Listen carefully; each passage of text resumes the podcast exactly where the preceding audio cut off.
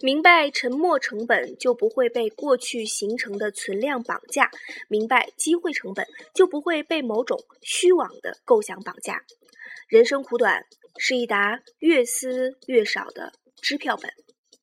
花式电台，我是冰花，今天为您带来的是沉没成本和机会成本。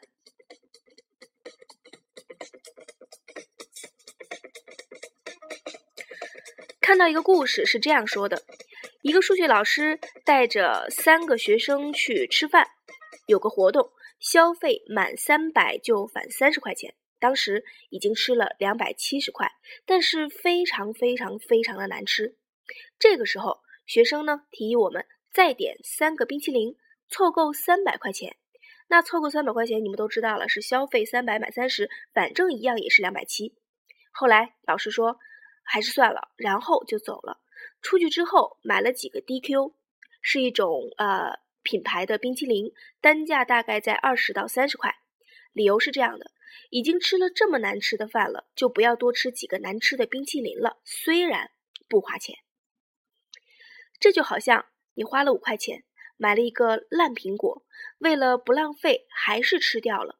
这样你不但损失了五块钱，你还吃了一个烂苹果。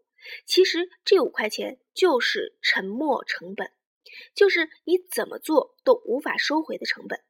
在沉没成本之前，我们最容易犯的错误就是对沉没成本过分眷恋，继续原来的错误，造成更大的损失。呃，举个例子，就好像一些姑娘爱上了一些烂人，呃，因为觉得之前付出的太多，甚至啊怀孕了，就勉强嫁了吧，结果婚后更惨。然后不用说了，其实很早之前，呃，我虽然不知道这个概念，但是我已经有了类似的觉悟。上大学的时候，有一种说法是，你的学费大概是多少，然后你要上多少节课，每节课的成本大概是多少，好像是一两百吧。如果你不去，你呢就亏了这一两百。然后我往往会跟他们说，你交学费已经损失了钱。是不是要把时间也搭上呢？然后毅然的就逃课了。我承认，呃，这不是什么好事儿，但起码还算是一个好道理。很多人听完之后都是哑口无言的。当然，实际上来看，多上课的和不上课的，在之后的人生当中，并没有明显的差距。记得当时我接触电脑比较早，比较懂，有同学没接触过电脑。后来通过刻苦学习，终于算是精通了，能写会编，然后得意洋洋地说：“你看，你刚开学的时候挺牛的吧？现在我也很牛了吧？”后来这个人毕业就去电脑城装电脑去了。沉没成本基本上是现在电话和短信诈骗的核心支撑理论了。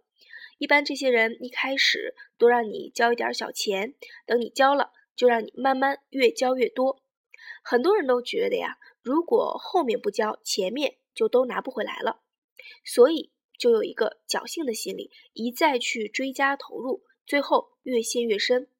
很多投资公司也是这么干的，让你一开始出点小钱做一些评测、资质标准，很多人就越投越多，想到。万一成了，可以拿到上千万投资，就咬牙坚持一路评测下去，最后血本无归。